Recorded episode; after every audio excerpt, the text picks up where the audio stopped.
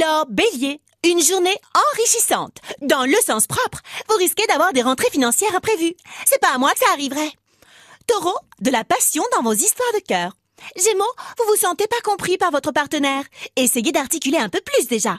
Peut-être que vous vous ferez mieux comprendre. Cancer, c'est bien, vous pensez collectif aujourd'hui. Vous êtes un peu moins perso que d'habitude et ça vous attire les faveurs de vos collègues. Lion, c'est pas votre jour, vous changez d'avis comme de culotte. Vierge, une journée douce et ouatée.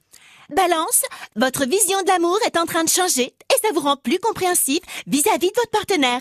J'aimerais bien être plus compréhensif vis-à-vis de Nono, mais j'y peux rien s'il est incompréhensible ce mec.